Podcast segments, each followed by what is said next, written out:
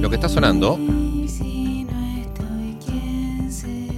es la segunda canción de Segundo, ¿eh? disco de Juana Molina, editado en el año 2000,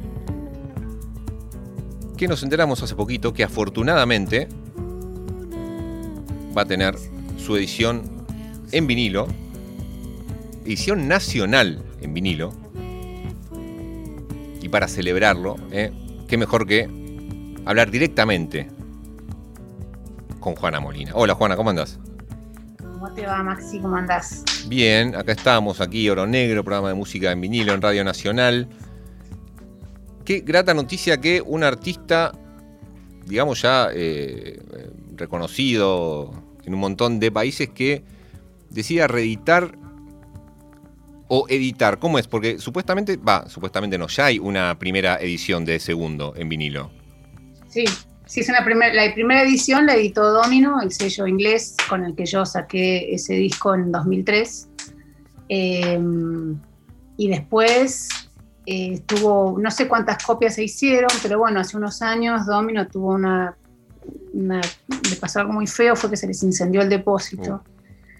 Y entre ellos se quemaron todas las copias que quedaban de mi vinilo, por ejemplo, de segundo. Em, pero bueno, de todos modos, más allá de eso, me parecía que, era lindo poder tener una... También veíamos las copias que se veían en, online, ¿viste? A unos precios ridículos. Exorbitantes, sí.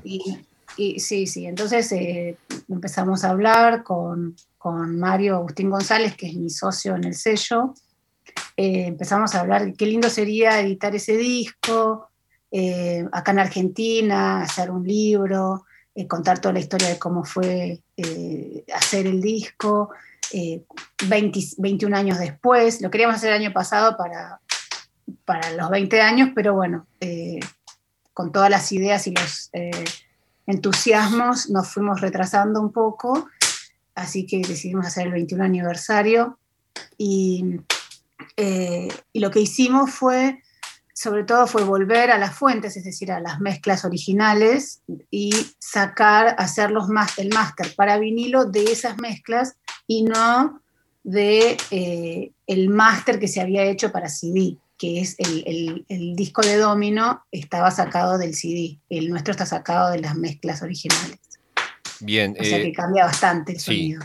Vamos a ir ya eh, en un ratito en el paso a paso de cómo llega esta edición de segundo, pero Primero, ¿cómo te fue volver a un disco que habías editado hace 21 años? ¿Sos de volver a las cosas que vos grabás? ¿Sos de reescucharte? ¿Te impactó algo? ¿Te sorprendió algo? No, lo que más hago es eh, cuando vuelvo a escucharme es porque voy a, estoy por tocar alguno de los temas de, de, algún tema en vivo y quiero ver cómo era la versión original, porque a veces de tanto tocarlo también se van deformando las canciones y a veces no me siento muy cómoda. Digo, a ver cómo era, si era igual, si, era, si hay algo que me estoy olvidando. Y en general lo escucho así, pero hacía muchísimo que no escuchaba segundo.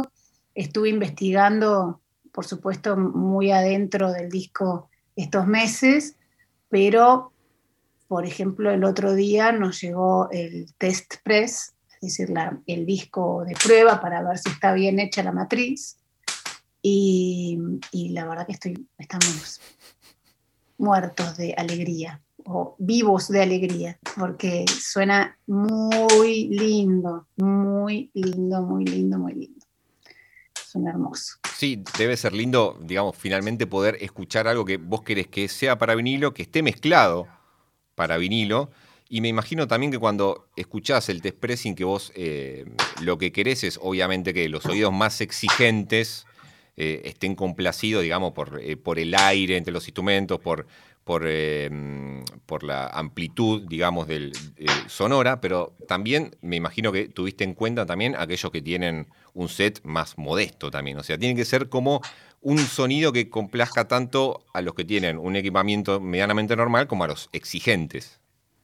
Sí, de todos modos, ya que la masterización haya sido especialmente para vinilo, donde la por ejemplo, la dinámica del disco es muy superior a la del CD, donde está todo más comprimido, casi no hay compresión. Yo detesto en general bastante la compresión porque justamente le saca la dinámica a, los momentos, los momentos suaves y los momentos fuertes. Que antes, yo me acuerdo que antes pasaba, bueno, pasa con la radio, con, con la música clásica pero si no, no pasa que vos estás en, la, en el auto, por ejemplo, y que de golpe tenés que subirle el volumen al tema porque no se oye. Como que todo está súper estandarizado en un volumen eh, que ya medio que no se puede... Eh, como que suena bien si suena fuerte. Claro, claro, como que no tenés mucho juego. Claro, no tenés como mucho juego en el volumen. Por ejemplo, eh, lo que es Spotify generalmente son cosas que están mezcladas para que suenen desde un celular. Y, eh, por ejemplo, no sé, yo recuerdo de las primeras ediciones de los Beatles o de, no sé, Led Zeppelin en CD, que para mí sonaban bajas, pero bueno, era, digamos, una mezcla acorde para que uno pueda jugar un poco más con el volumen y los instrumentos suenen como un poquito más amplios, digamos, que no todo esté como al mismo nivel, como comprimido.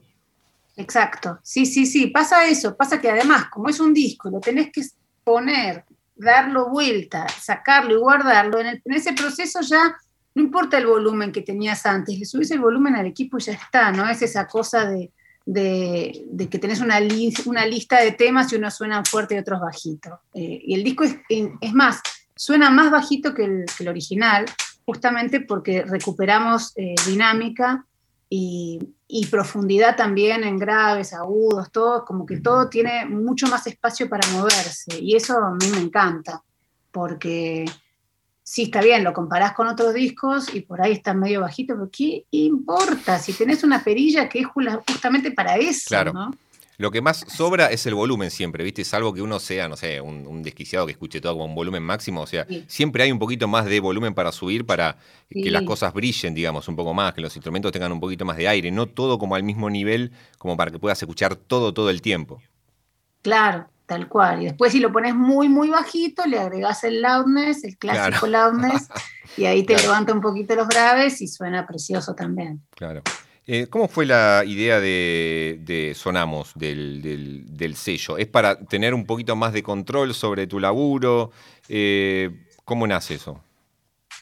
Bueno, nace a partir de, más que nada a partir del segundo disco que vamos a editar, que no, del que no quiero hablar mucho. Ok, ok. Eh, porque es, nada, queremos que sea más, un poco más sorpresivo. Bien. que, que, la sorpresa se guarde unos meses más.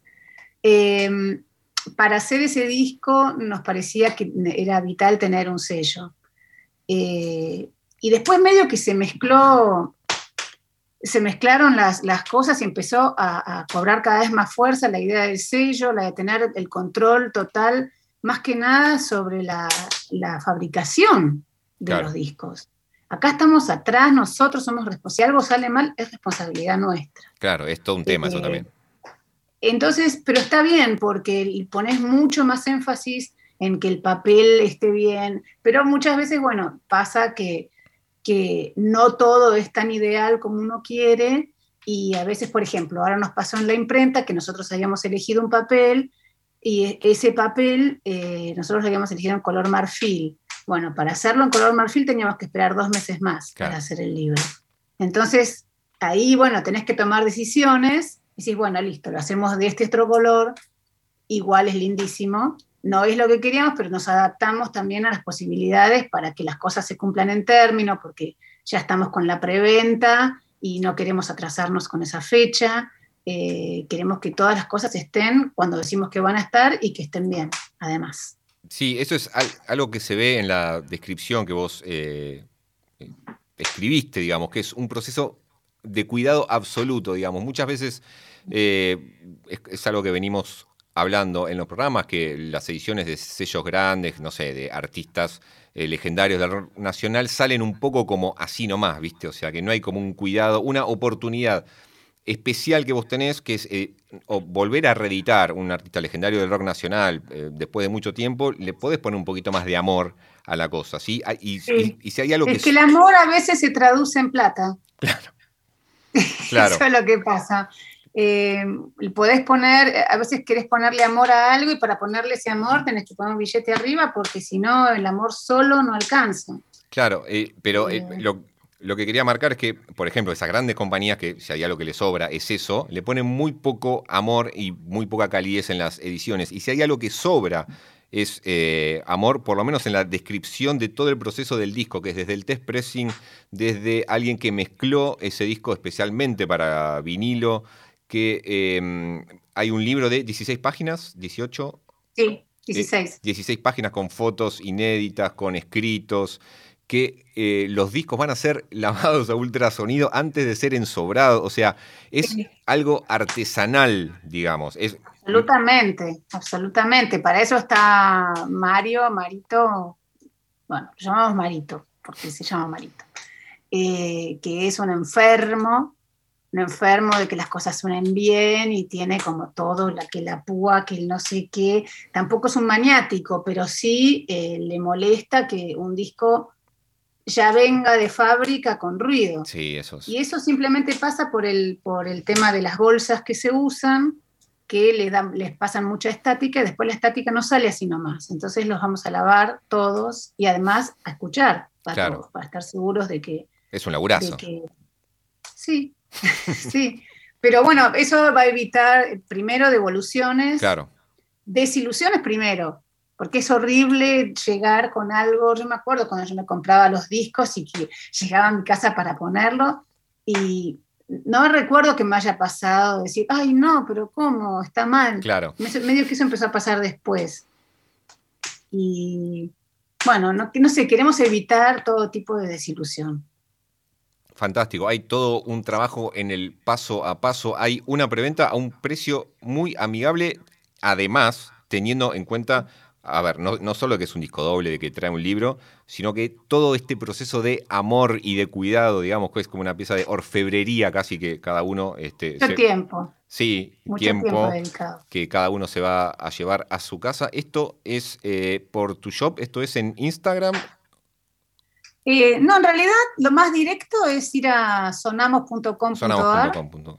Perfecto. Y ahí te manda directo a la, página de, de preventa eh, porque si entras a Sonamos de Instagram, que sonamos con, eh, puntos en el medio de las letras, eh, eso te manda a otro lado y a otro, es como que es más fácil ir a sonamos.com.ar, me parece a mí. Perfecto.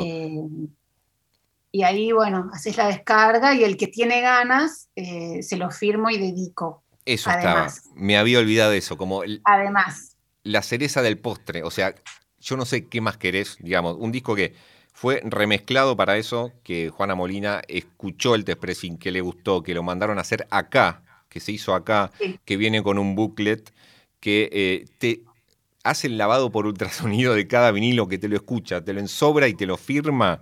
Me parece que eh, eh, es muchísimo, es un laborazo y hay un montón de tiempo detrás de eso. Y con la preventa, ¿no? Después ya no sé si voy a seguir firmando, porque tampoco mi vida eh, pasa.